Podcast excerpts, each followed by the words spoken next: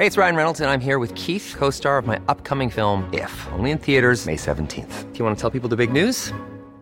All right, I'll do it. Sign up now and you'll get unlimited for $15 a month in six months of Paramount Plus Essential Plan on us. Mintmobile.com slash switch. Upfront payment of $45 equivalent to $15 per month. Unlimited over 40 gigabytes per month. Face lower speeds. Videos at 480p. Active Mint customers by 531.24 get six months of Paramount Plus Essential Plan. Auto renews after six months. Offer ends May 31st, 2024. Separate Paramount Plus registration required. Terms and conditions apply if rated PG. El Heraldo Media Group presenta Periodismo de Emergencia con Arturo Rodríguez, Hiroshi Takahashi y Roberto Aguilar. Con las reglas del oficio.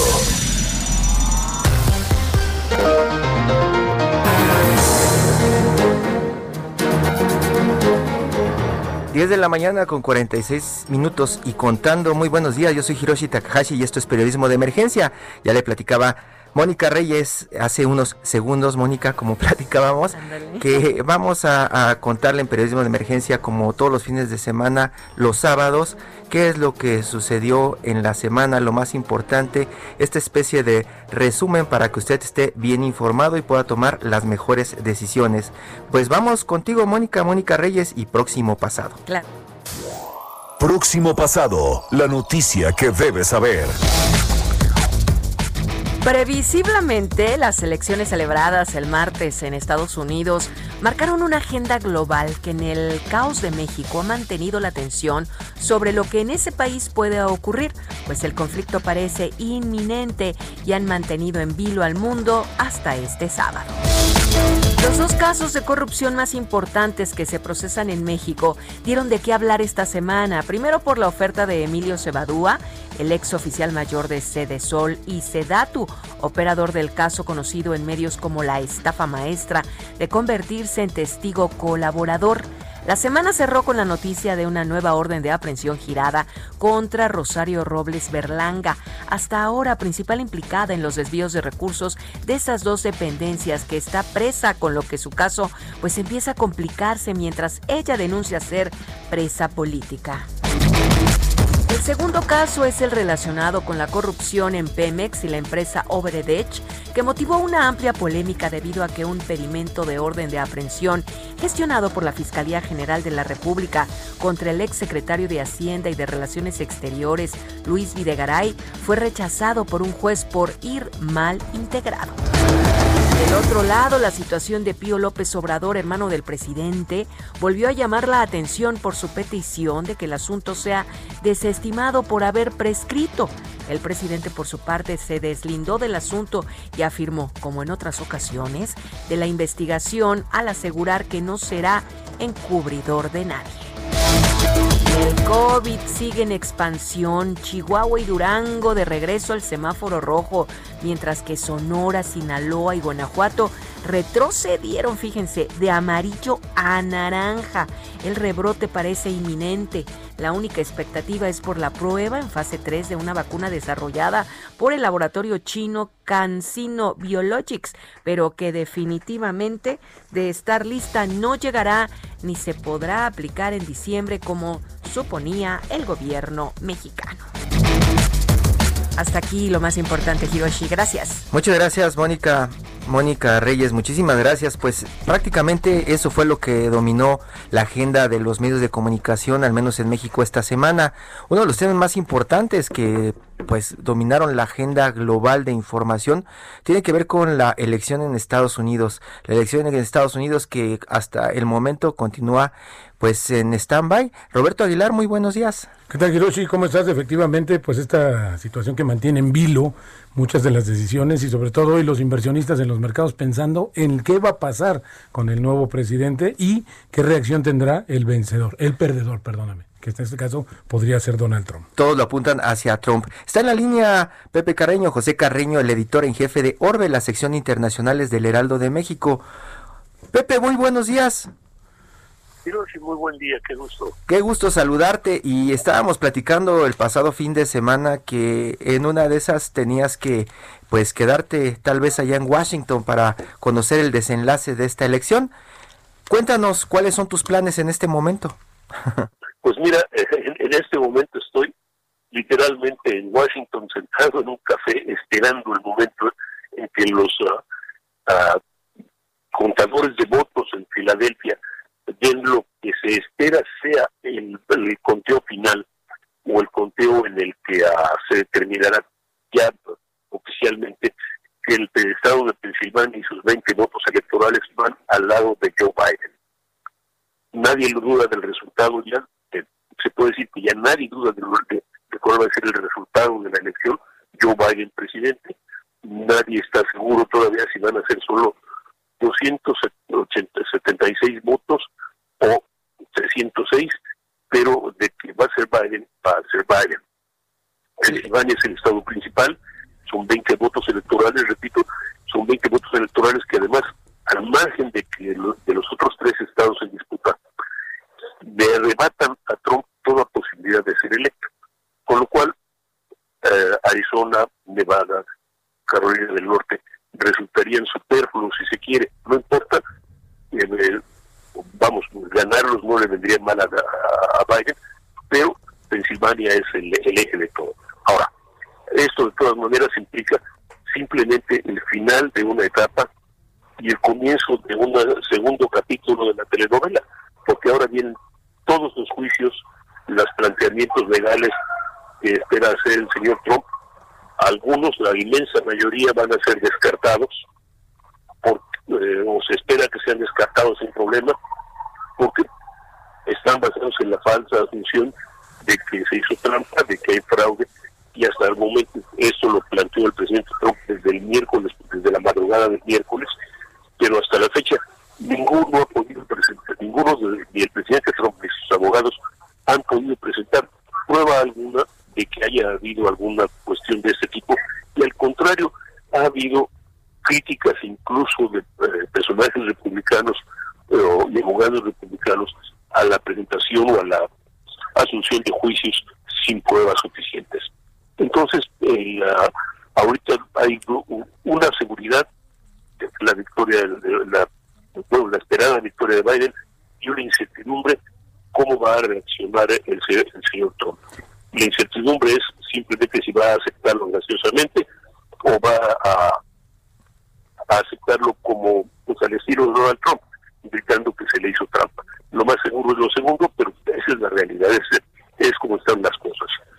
Donald Trump puede gritar que le hicieron trampa, Pepe, puede de pronto continuar con estas conferencias de prensa y lanzando mensajes en redes sociales diciendo que le robaron la elección, pero en términos reales, eh, ¿hay alguna posibilidad de que Donald Trump retrase eh, pues este anuncio o este eh, pues ya esta victoria de, Biden?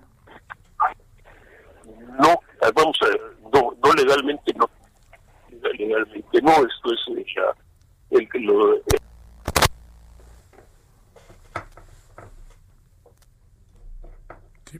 Creo que perdimos la comunicación, pero bueno, un tema bastante polémico, o sea que todavía tiene para rato y luego había que ver el tema de la conformación de los de las cámaras Hiroshi, porque eso también es justamente. Ya recuperamos la comunicación con don José Carreño.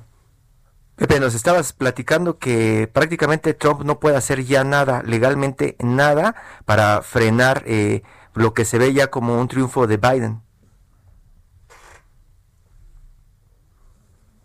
No, creo que seguimos con los problemas. Eh, y bueno, esto sí es un tema que está moviendo, como decías al principio, al mundo completamente. Sí, desde e, esta semana hemos estado, eh, pues como titularon muchísimos periódicos en ah, vilo, ¿no? Por, por esta definición. Pepe, ¿estás por ahí ya? Hola, hola.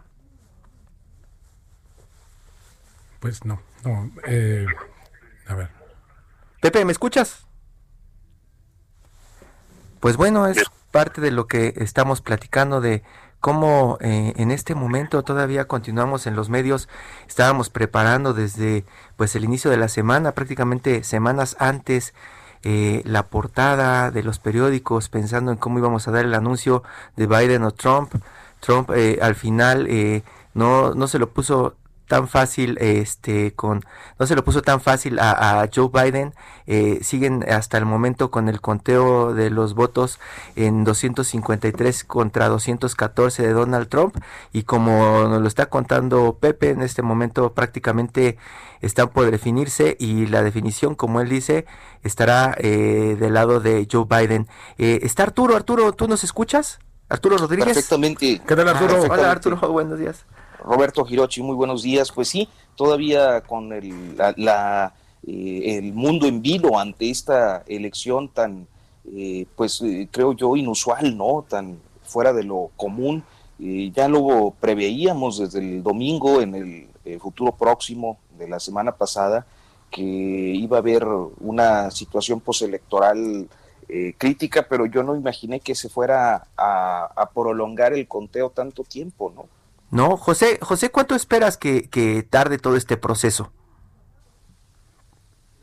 Yo, diría que, de acuerdo con la información que tenemos, es ya una cuestión de horas.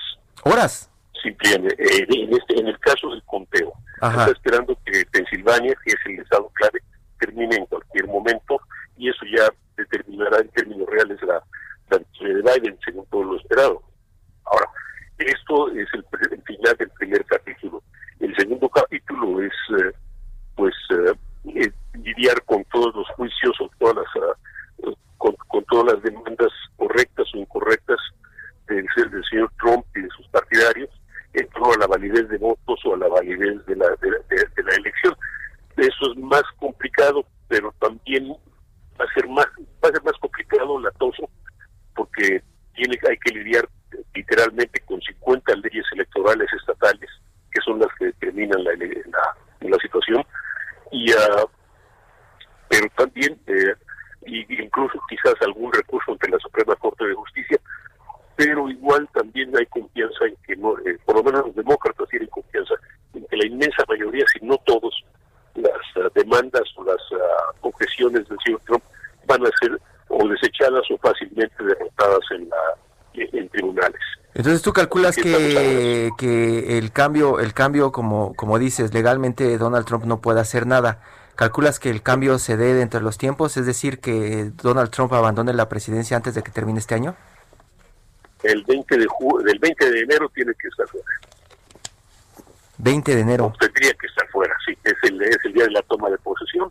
Eh, hay dudas. Eh, aquí, ya se, eh, aquí el, gobierno, el, el equipo de Biden ya designó un equipo, un grupo de transición, pero el, gobierno no, tiene ningún equipo de transición eh, para facilitar el cambio de gobierno y eso puede, puede ser un irritante importante, impedimento.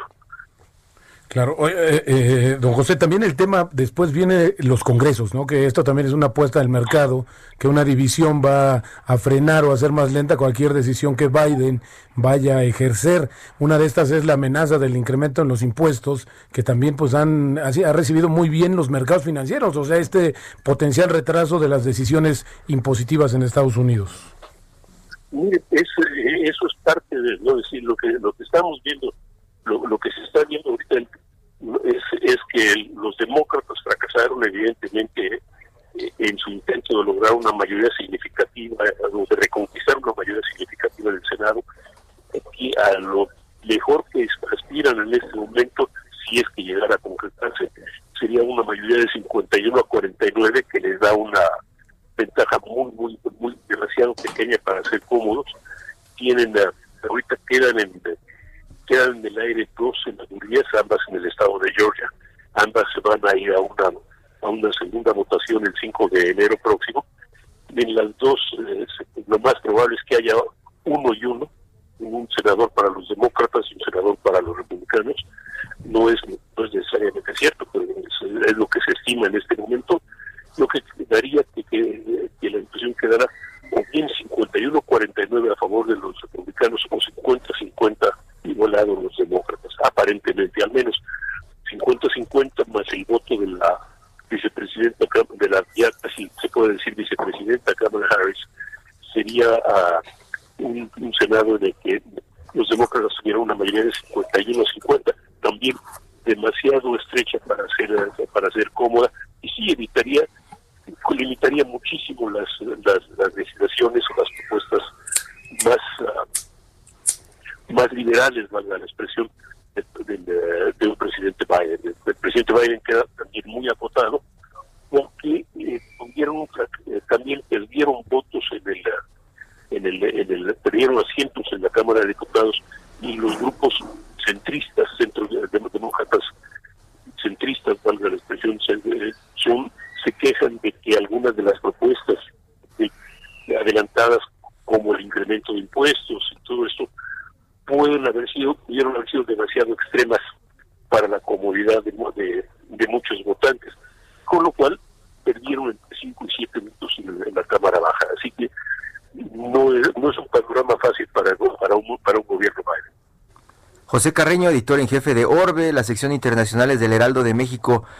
José, pues ya estamos pendientes, dices cuestión de horas, estamos esperando entonces en las siguientes horas tu reporte y pues ya estaremos platicando qué es lo que sigue, eh, al menos en este país en donde tenemos la percepción de que los demócratas son más buenos con los mexicanos. Mira, eh, va, a ser, eh, va a ser puesto a prueba, vamos a ver. Un abrazo, cuídate mucho. muy buenos días, gracias. Hasta luego, muchas gracias. José Carreño, ya lo escuchó usted, el editor de Orbe, la sección internacionales del Heraldo de México. Y para hablar de un tema también internacional que tiene pues eh, muchas ramificaciones en México desde hace mucho tiempo y que pues durante años estuvo fuera del radar prácticamente del gobierno en turno, pues está en la línea Ignacio Rodríguez Reina, eh, periodista de Quinto Elemento Lab y maestro de la mayoría de los que por supuesto. andamos circulando por las publicaciones. ¿Cómo estás, Ignacio? Muy buenos días, bienvenido. ¿Qué tal, Roberto, Hiroshi, Arturo? ¿Cómo están? Buenos días. Jefe Nacho, muy buenos días. Pues aquí escuchando y viendo como todo el mundo cómo va evolucionando el asunto en Estados Unidos y bueno, pendiente de lo que esté ocurriendo. Eso pasa en Estados Unidos y de este lado pues seguimos pendientes con un tema que Tal vez tú nos puedes dar más claridad porque lo has seguido desde hace muchos años. Odebrecht y la política mexicana, Odebrecht y los sobornos a altos funcionarios, Odebrecht y Emilio Lozoya Austin, Odebrecht y Enrique Peña Nieto y Luis Weil y un montón de personajes. Hace unos días ustedes publicaron una entrevista con uno de los altos ejecutivos de Odebrecht diciendo que pues prácticamente lo que decía Emilio Lozoya era mentira.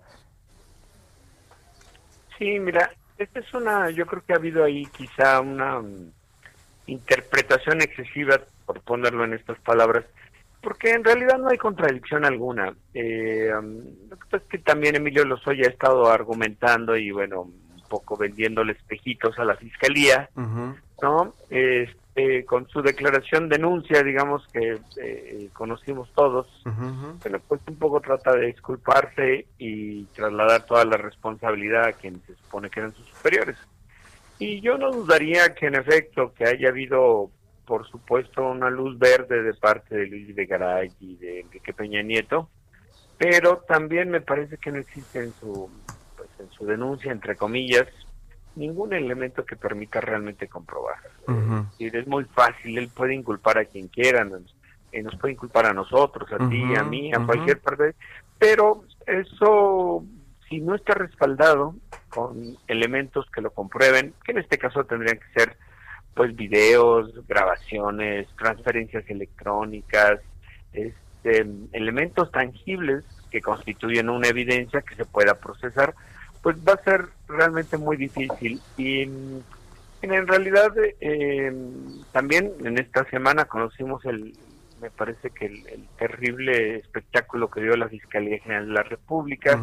Se conoció que había presentado un par de peticiones al Poder Judicial para que se libraran órdenes de aprehensión contra Luis de Garay. Se las rechazaron y ya de plano desistió presentarlas. Eh, a mí lo que me parece es que en realidad eh, lo que estamos presenciando es una terrible desempeño de la Fiscalía General de la República. Eh, ha habido equivocación tras equivocación. la primera equivocación me parece es de entrada de haber aceptado un acuerdo con Emilio Lozoya cuando no había necesidad. Si todos los elementos que se contaban ya con, con la información que estaba en el Supremo Tribunal de Justicia de Brasil eran más que suficientes porque allá en Brasil sí les pidieron y sí dieron, digamos, elementos probatorios y pues eh, ya Emilio Lozoya había intentado evitar su extradición. Emilio Lozoya había incluso pedido, hecho, recurrido a un recurso que tenía para un poco una especie de perdón, se lo negaron.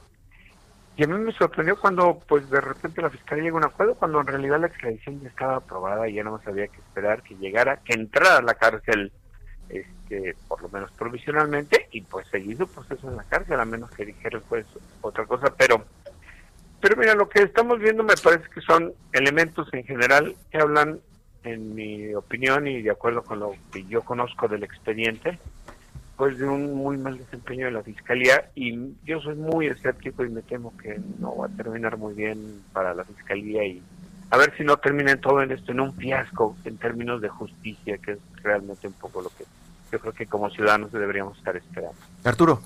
Sí, eh, Ignacio, qué gusto eh, saludarte como siempre. Este, fíjate que creo que en esta parte del espectáculo eh, al que te refieres de esta semana, pues destaca la cuestión de eh, la orden de aprehensión o no fallida, en cualquier caso, de contra Luis Videgaray, ¿no? Sí, me parece que eh, si es con base en lo que declaró en su denuncia, porque además esa fue la denuncia que presentó, seguramente ha habido eh, alguna, o debería haber habido alguna audiencia adicional en el que declarara o, entregara elementos eh, comprobatorios. Eh, pero aún así, pues mira, lo que uno podría decir, a ver, ¿qué, podría um, presentar como evidencia? ¿Transferencias? Sería increíble, pero dudo, dudo que tenga copias de las transferencias hechas a quién, a Luis Videgaray. Pues mira, eran corruptos o presumiblemente corruptos, pero no eran tontos, no iban a, recibir dinero directamente. Se manejaban mucho con dinero en efectivo, como vimos en ese videíto. La otra es, grabó a Luis Videgaray cuando estaban hablando y Luis Videgaray le decía, eh, le daba alguna instrucción para, para sobornar a, o para destinar ese dinero proveniente de los sobornos de Odebrecht. Lo dudo, dudo y dudo que haya grabado al presidente al entonces presidente Peña Nieto. Dudo que lo haya pues este, puesto en una situación en la que hubiese alguna documentación por escrito. Eh, entonces pues sí me parece que es muy endeble todo que Emilio Lozoya ha no voy a poner estos términos ha jugado con la fiscalía. Pero en tanto, Ignacio, los reflectores son los que reaccionan eh, pues muy rápidamente y mediáticamente a todo esto que como tú dices, pues no tiene una, un sustento jurídico y bueno, lo que se pudiera decir y, acusar, pues es como lo decías, nos puedes ir a nosotros, a ti, y bueno, no va a pasar nada. Sí, eh, eh, eso es lo que, lo que yo temo, mira, me temo que al final, lo único que ha dado hasta la, a la fecha de Emilio Lozoya es una lista de empresas dedicadas presuntamente a la asesoría electoral, a las cuales se le pagaron algunos servicios que estuvieron haciendo durante la campaña de Enrique Peña este, bueno, eso, y aceptó además, hay que, no hay que olvidarlo, ¿eh? porque eso se está dejando ahí en un plano, en un subtexto, en un plano secundario. Él ya aceptó que se quedó con un millón y medio de dólares del, del primer tramo y ¿eh? que se compró una casa con eso.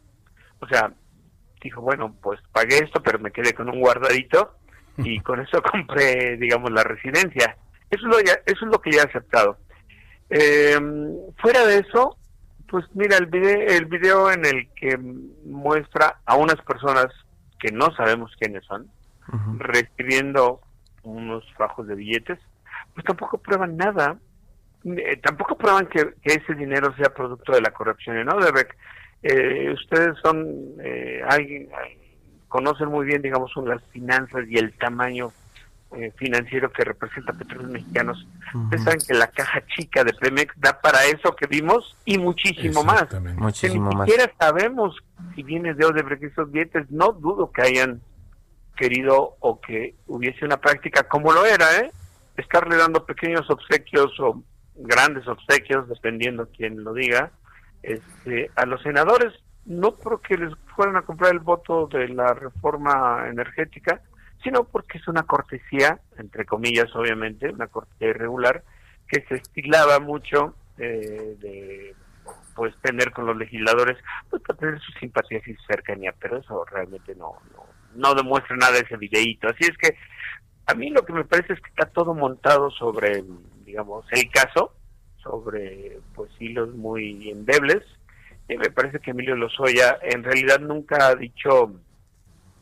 Eh, la, la polémica que surgió ahora fue em, que Odebrecht decía que era mentira que ese dinero hubiera eh, se hubiera acordado para la corrupción. Nacho, estamos eh, atorados. En un momento continuamos. Periodismo de emergencia. Regresamos con las reglas del oficio.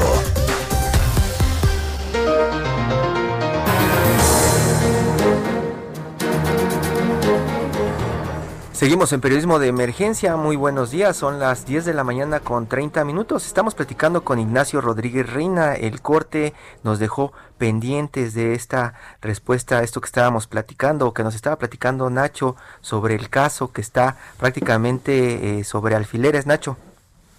Sí, mira, pues además era para terminar, digamos, la idea. En realidad lo que Emilio, lo que los abogados de Luis Meneses, el ejecutivo de Odebrecht, dijo es, oigan, yo le entregué el dinero, yo no sé si se lo entregó a, la campaña, yo no sé si lo compartió con Luis Vilegray, yo le entregué el dinero y no hubo un acuerdo ni ninguna imposición de Odebrecht para participar deliberadamente en el destino final de donde llegó el soborno. Digo, lo del soborno ya está más que claro que es real. Eh, todavía recuerdo cuando Emilio Lozoya se defendía y negaba, decía que todo era falso, pero Hoy ya no hay disputa sobre el tema. Él recibió al menos 10 millones de dólares y lo que queremos saber como sociedad es qué pasó y quién se lo quedó, pero no solamente como un dicho tratando de disculparse, sino pues que por lo menos sepamos con toda claridad qué ocurrió y principalmente que haya una claridad en torno a la elección de Enrique Peña Nieto se ganó con dinero ilegítimo, que me parece que aunque ya no puede ser perseguido judicialmente porque es un delito que habría prescrito, yo creo que la sociedad mexicana tiene que saber que, que si ocurrió o no de una manera determinante y contundente. Nacho Rodríguez Reina, un abrazote, muchísimas gracias. Seguiremos platicando de este asunto que pues prácticamente en algún momento parecía que se cubría en todo el mundo, en Centroamérica, en Sudamérica, y que en México no pasaba nada y comienzan a pasar cosas, Nacho. Pues sí, estaremos pendientes de serie de Hiroshi y bueno, pues atento a ver qué está ocurriendo. Un abrazote. Gracias Ignacio, un gusto saludarte. Muy bien, muy buenos días. Abrazo. Buen día. Y estamos haciendo un enlace de emergencia de última hora, un breaking news hasta Washington. Este es periodismo de emergencia. Pepe Carreño, ¿qué es lo que está sucediendo en este momento allá en Estados Unidos? Simple y llanamente que las cadenas de televisión, que son las encargadas informales de llevar el recuento de votos electorales, están anunciando la victoria de Biden. En este sentido es lo que habíamos hablado hace un momento, hace unos minutos, que el recuento de votos en Pensilvania lo puso por encima, los, le dio 20 votos electorales y lo puso por encima de los 270 necesarios para ganar la presidencia de los Estados Unidos. Formalmente, formalmente ¿qué es lo que tiene que ocurrir ahora, Pepe? Simplemente, la, la, por un lado, la, la confirmación oficial del conteo de votos, valga la expresión, y, el, y la designación de los consejeros electorales que deberían reunirse o deben reunirse hacia el 14 de diciembre en, eh, Washington para hacer el depósito formal de, los votos eh, que les fueron encargados. Este es un trámite, es un trámite legal, es un trámite formal, pero la realidad es que sí pueden decir, Biden es el presidente electo de los Estados Unidos al margen de las protestas del señor Trump. Estoy, eh, te puedo decir aquí, la, la noticia causó, estoy ahorita en la calle, y ahí hay, hay un poco de excitación de, aquí enfrente, de mí una dama, una dama está levantando los brazos, así con una enorme sonrisa en la boca mientras, eh, mientras ve su teléfono.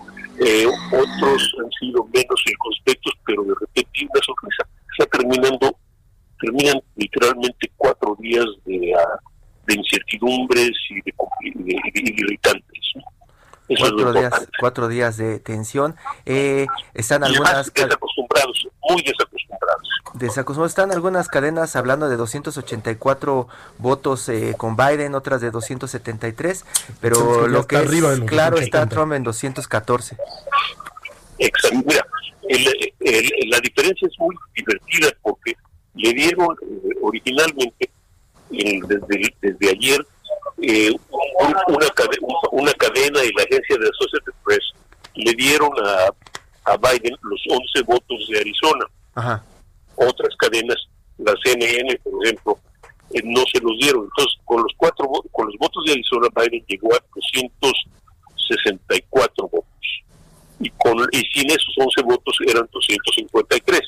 Así que, ahora, no importa que los 20 votos electorales de Arizona le dan a Biden los uh, lo necesario para superar los uh, los 270 votos electorales y entonces no importa bajo qué cuenta ya es se puede decir el presidente electo de los Estados Unidos. Pues ya lo escuchó usted aquí en Periodismo de Emergencia. Pepe Caraño desde Washington nos está dando la noticia, el breaking. Ya anuncian que pues Joe Biden es el, nuevo presidente de Estados Unidos y habrá que esperar entonces el mensaje de Biden y también la respuesta de Donald Trump, ¿no, Pepe? Absolutamente. Ahora, el mensaje de Biden puede asegurarse, no sé si será hoy o mañana, porque obviamente es fin de semana y tiene que, tiene que dar un poco de, de, de, se tiene que dar un poco de espacio para hacer las cosas pero lo que sí es cierto es que la respuesta de Trump es probablemente ya de inmediata, lo que estoy previéndola, es así de cuestionarla, objetarla y de, uh, y, de, de, declarar que luchará hasta el final. Esto lo puedes apostar. Va a estar... Eh, eh, eh, va a estar en contra de esto. Danos un poco de contexto, Pepe, de qué es lo que había pasado. Creo que fue eh, Bush, ¿no? Eh, el, único que perdió este eh, la reelección, ¿no? De Mira, tiempos. Vamos a ver, vamos a ver, déjame darte dos puntos de referencia. Ninguna elección había sido tan contenciosa como esta desde 1876, de acuerdo con los historiadores. Ninguna había sido tan contenciosa 1876, desde que, eh, así en términos de contención, en términos de pelea, en términos de división. Ahora, a 1900, eh, eh, desde 1900, el, último presidente que perdió reelección luego de un solo periodo fue George W. H. W. Bush padre en 1992, 92. que perdió por, que perdió por, ah, por por muchas razones, incluyendo lo que parecía una falta de ah, contacto con la realidad. Y antes que él fue Jimmy Carter en 1980, pero nunca, nunca, nunca había habido un presidente, bueno, nunca en los últimos 100 años había habido un presidente tan contencioso, tan complicado y tan ah, polarizante como, como, como Donald Trump. Y hoy acaban de... La elección, esta reelección fue toda alrededor de Trump y sus medidas, desde el caso de la pandemia hasta, la hasta el manejo de las protestas sociales, de las protestas raciales, hasta el manejo de sus relaciones exteriores y las relaciones con Estados Unidos, con, con Rusia, con China, con sus aliados. Esto, fue una votación en torno a Donald Trump y Donald Trump la perdió, aun cuando también hay que decir que si Biden obtuvo 74 millones de votos, Trump tuvo 69, 69 son muchos millones de votos. ¿Seguirá partido el ah, país? Totalmente, nadie, nadie espera que Trump ceda graciosamente y mucho menos que sea una persona con la que tenga la pues así la capacidad moral para aceptar una derrota graciosamente y ofrecer la ofrecer su colaboración para ayudar a la transición. Es, decir, sería una sorpresa, nadie lo espera y sería una sorpresa muy agradable y inesperada para la mayoría de los estadounidenses, incluyendo los partidarios de Trump. José Carreño desde Washington, el editor en jefe de Orbe, la sección internacionales del Heraldo de México. pues también informando de esta victoria Joe Biden que están dando prácticamente todos los medios en Estados Unidos. O sea, pues seguimos pendientes y pues seguramente el lunes nos vemos por acá. Gracias, Yo espero que sí, muchísimas, muchísimas gracias. Muy buenos días. Te doy mi palabra. Entrevista de emergencia. Pues de Washington vamos a Tabasco para platicar con Candelaria Lázaro, gobernadora nacional indígena, gobernadora de los pueblos indígenas. Buenos días, Candelaria. Buenos días. Muy buenos días, muy buenos días. Gracias por el espacio. Muchas gracias. Antes de comenzar a, a- a platicar de los pueblos indígenas, ¿cómo le está pasando en este momento allá en Tabasco? Sí, creo que sí. Hola, hola, ¿me escucha? Sí, sí. ¿Cómo le está pasando allá en Tabasco? Nos eh, llegan reportes de que el clima está haciendo de las suyas. Claro, de hecho el presidente canceló su gira a ese estado por el tema de Sí. las lluvias. Imágenes de lagartos saliendo de señoras sacando lagartos de sus casas. Sí, este, en este momento estamos totalmente devastados. Eh, las casas del pueblo mágico se hundieron por completo. De Tapijulapa, eh, el municipio de Macuspana, Nacajuca, Centro, Centla, Huemanguillo, todos los, eh, los municipios que tienen brazos del río, eh, pues hemos sido devastados por esta eh, inundación del Frente Frío número 11, pero también complementado con el- la hidroeléctrica de Peñitas que ha estado desfogando a niveles demasiado altos eh, como nunca había sucedido. ¿Y ahí qué es lo que pueden hacer ustedes, usted como gobernadora de los pueblos indígenas? ¿Hay algo que de pronto le diga al gobierno? Pues es incluso el estado del presidente de México. Uno pensaría que tendría cierta cierta eh, idea más clara de lo que se debe de hacer en su pueblo, ¿no? Pues sí, eh, eh, eh, es, eh, ¿cómo le puedo decir? Ma? Estamos todos llenos de impotencia por muchas razones. Primero porque pues el presidente como que lo ha visto de una manera muy muy lenta, el gobierno pues se colapsó, pues ya no podía avanzar más debido a que los eh, cárcamos estaban rotos, viejos, en mal estado, sin, sin ningún este no se le había dado este mantenimiento y encima pues ahí el presidente lo que tiene que hacer es eh, pues poner en, cintura o en orden al, al a Bartlett, que es el, el encargado de la Comisión Federal de Electricidad, este, es parte de su gabinete. El gobierno de nuestro estado dice que lo va a demandar, pero pues eso eso es un proceso muy grande. Ahorita lo que está sucediendo en este momento que las familias están en las escuelas exponiéndose a COVID, porque pues ya no puedes andar separando a la gente, pues tienes que meterlos en un salón, en un en una casa en donde el riesgo es mucho mayor debido a que estamos enfrentando también la pandemia. ¿Y cómo se Eh, organizan al margen de la falta de, de gobierno? ¿Cómo se están organizando los pueblos indígenas Pues, para dar respuesta a esta en- crisis? En la medida que podemos, pues es sacar a la gente y ponerlo a un lado. Afortunadamente, eh, la gente pues subsiste con el maíz, con el, con los frijoles, pero pues esa es una parte de la alimentación, pero en la parte que están húmedos, los niños están mojados, sus ropas quedaron húmedas, no es tan fácil este, salir adelante. De verdad que estamos viviendo una crisis bastante terrible.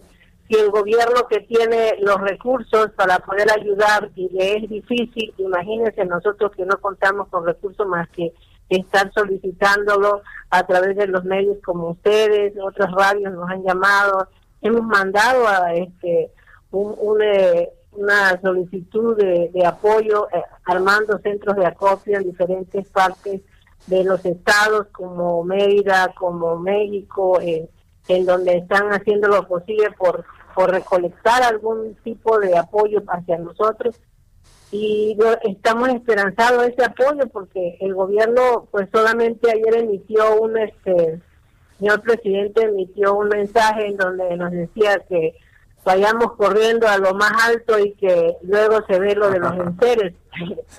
y, y, yo creo que nos rompió el corazón con esa actitud porque nosotros nos mandó a la Guardia Nacional y de verdad que están haciendo todo lo posible por ayudar a que el Estado, a que la capital pues ya no se vea tan colapsada, pero ha sido muy difícil, el agua trae una corriente tremenda, están preocupados por los edificios, por la economía y, podemos de alguna manera entenderlo, pero lo que no entendemos es por qué no se nos atiende a nosotros los pueblos originarios, o sea, siempre hemos sido los que aguantamos, siempre tenemos que ser tolerantes, ante una falta de atención, ante una falta de empatía de parte de, no nada más del presidente, incluso de toda la población, porque estamos tan individualizados que que incluso puede ver en, en, los, en las redes sociales que la poca gente que se quedó en tierra se burla de los que están inundados. Entonces se han vuelto conflictos en las comunidades porque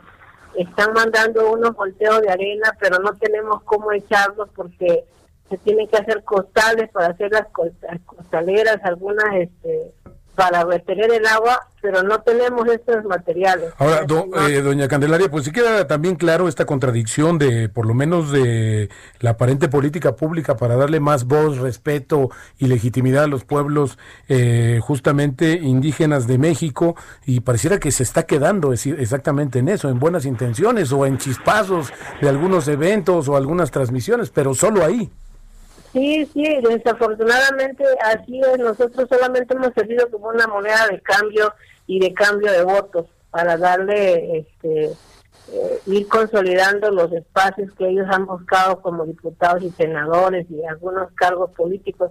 Y nosotros seguimos quedándonos. Por eso nos estamos preparando y organizando para que en las próximas elecciones nos tengamos que sentar y hacer un diálogo y convenio de si los indígenas no decidiéramos votar, ¿qué pasaría? Pero los indígenas hasta le fueron a prender incienso copal al presidente Candelaria. Por eso, pero desafortunadamente todo es a moda en estos tiempos. Entonces van a ir a buscar líderes, incluso o sea, estamos nosotros en contra de del uso del bastón de mando que se le da cuando Dios se aparece y vamos a hacer un registro de los bastones de mando porque pues eso es una herramienta o es un artículo de un gran valor moral, es un gran valor eh, étnico, es un, valor de dignidad, de identidad, que no cualquiera lo tiene que andar portando, porque eso no es un juguete, pues. se, lo, van a reclamar al presidente en algún momento. Claro, claro, necesitamos ver qué pasó con ese bastón que se le otorgó, le dimos el mando para que vigilara, para que nos ayudara, no estamos siendo, nosotros no somos un grupo de limosneros, nosotros somos parte de esta nación, nosotros somos eh, eh, entes que, estamos sujetos a atenciones, pues no es una cuestión de que los indígenas son un grupo y los mestizos son otros, nosotros somos mexicanos. Los españoles llegaron y nos dividieron y de ahí quedamos en la marginación, en la discriminación y todavía nos han logrado estigmatizar como los flojos, los pediches, los revoltosos. Entonces ahora andamos buscando que, eh, que se acabe esa parte, así como los políticos se les ha estigmatizado de que no toman en cuenta la población, de que, que se vuelven insensibles. Queremos ver que en esta nueva era, en esta coyuntura que el presidente ha abierto y que queremos y esperamos, tenemos fe de que se va a consolidar, que las circunstancias hoy en día pues salieron de, las de las manos de, cualquier autoridad, pero pensamos que más adelante eh, pudiera darse el, el, beneficio de la duda de que en efecto a los indígenas nos va a ir bien y no es que nos volvamos ricos, sino que tengamos paz, que podamos estar alimentados, que tengamos esa seguridad en nosotros, que haya menos mujeres vendidas, menos mujeres indígenas en la trata de blancas, que haya que los enfermos realmente sean atendidos y no solamente por ser indígenas, sino por el, toda la calidad humana que nos merecemos como seres humanos en este planeta. Candelaria Lázaro Lázaro, gobernadora de los pueblos indígenas desde Nacajuca, Tabasco, allá donde les dicen que corran a lo alto. Muchísimas gracias, seguiremos platicando. Muchas gracias, muy buenos días. Muchas gracias, Dios le bendiga. Dios le bendiga, buenos días. Todo menos fútbol. Y en todo menos fútbol vamos a hablar de un libro de fútbol, pero tratando de evitar eh, pues los términos de la pelota. ya tenemos en la línea a Valentín Roma, escritor, su libro Retrato de un futbolista adolescente.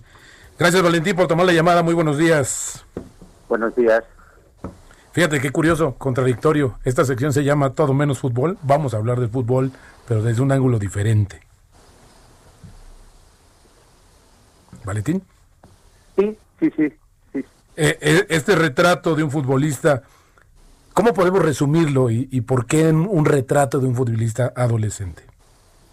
Eh, el libro se, inspira de alguna manera en el, en el en otro libro que tiene un título parecido de James Joyce que se, titula Retrato del artista adolescente y el, eh, lo que lo que el libro cuenta es la historia de eh, que de alguna manera triunfa en el campo del fútbol tiene una carrera prometedora pero se da cuenta de que de que lo que de que quiere dedicarse a otra cosa.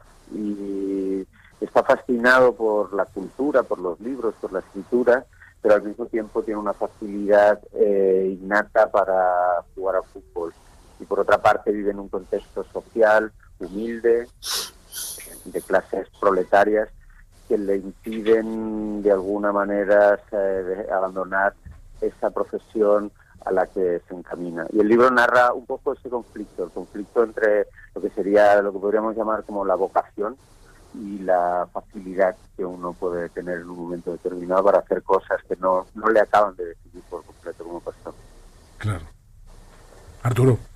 Sí, pues y, resulta interesante poder observar esta relación entre el fútbol y, la literatura que vienes planteando en, en tu libro. Eh, estamos ante ya un, un, en un momento, creo yo, que en el que justamente esta eh, relación inspira muchas de las eh, obras, muchas obras que pues abordan el fútbol desde una perspectiva este, pues literaria, ¿no? Sí, eh, yo diría que los últimos, en la, última década quizás, eh, pero sobre todo en estos últimos tiempos, como muy bien dices, el fútbol ha entrado no solo, o ha irrumpido de una manera muy importante, no solo en la producción literaria, que también, sino incluso en el campo del, del ensayo, ¿no? del ensayo sociológico, histórico, etcétera. el, fútbol ha dejado de, quizás paulatinamente ha dejado de estar estigmatizado como un, como un, como un espacio mental o un espacio simbólico eh, ajeno a la cultura, ajeno a la literatura, ajeno a la reflexión y, hoy lo y hoy lo vemos como tema, hoy lo leemos como tema importante en una variedad de formatos y de autores y de contextos. Es una muy buena noticia esa. Eh, es, un deporte que sin duda eh, despierta muchísimas pasiones y, quizás esta eh, proliferación o este, ¿cómo podríamos decirlo? Este incremento en la producción literaria en relación con este deporte fue, ha sido un poco tardío como nos lo planteas, ¿no? Es decir, una década es relativamente poco para lo muchísimo que ha dado el fútbol como pues un fenómeno deportivo que está presente en todo el mundo. Sí, bueno, yo creo que han habido mm, desde siempre grandísimos narradores del fútbol, ¿no? Narradores escritos, periodistas, cronistas, narradores eh, orales, ¿no? Locutores de radio, incluso un tipo de narración que es la narración de los aficionados, ¿no? Que yo creo que, que es eh, una es, es un tipo de relato, es un tipo de literatura que no conviene desestimar a la hora de contar esa versión de literaria del fútbol. Sin embargo, es verdad que relativamente poco esa, esa literatura oral, de opinión, de testimonio, eh, que mezclaba de alguna manera lo la alta cultura y la baja cultura, ha saltado hacia otro lugar que es el lugar de la, lugar editorial, el lugar del producto editorial. Pero el fútbol siempre ha ido acompañado de una narración, siempre, siempre, ha ido, siempre está acompañado de un, de un relato literario que lo duplica, ¿no? que, lo, que lo duplica, que lo amplía. ¿no? Una jugada sigue estando presente en la memoria de los aficionados, en el imaginario popular, a través precisamente de su literaturización, por decirlo así, ¿no? de su narración. Con lo cual, fútbol y palabras, por decirlo así, fútbol y literatura, fútbol y imaginación o reconstrucción eh, literaria, siempre han estado unidos. Pues siempre han estado unidos. Ya escuchó usted a Valentín Roma, escritor, que está presentando este libro, Retrato de un futbolista adolescente. Muchísimas gracias, Valentín. Gracias, Valentín. Muy buenos días, muy buenas tardes. Gracias, buenos días. Gracias. Pues esto fue periodismo de emergencia, ya lo escuchó usted, eh, el triunfo de Biden prácticamente allá en Estados Unidos. Arturo. Pues sí, eh, eh, ah, creo que una cosa que a mí me parece preocupante es observar qué es lo que va a pasar en las calles. Había ciertos visos de que podía violentarse y bueno, pues será uno de los temas que estaremos sin duda muy atentos para ver cómo se desenvuelve el conflicto postelectoral. Hoy por la noche va a dar John Biden ya totalmente presidente eh, por, las elecciones, un mensaje en la hora, pues estaríamos hablando como entre las 8 o 9 de la noche según la agencia Reuters. Muchísimas gracias por acompañarnos, nos escuchamos mañana en Periodismo de Emergencia. Arturo Rodríguez, Roberto Aguilar, muchísimas gracias. Muy buenos días. Buen día, gracias.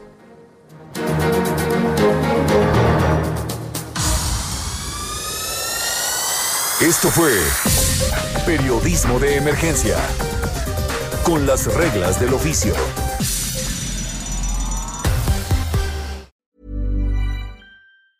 Hey, it's Paige DeSorbo from Giggly Squad. High quality fashion without the price tag. Say hello to Quince.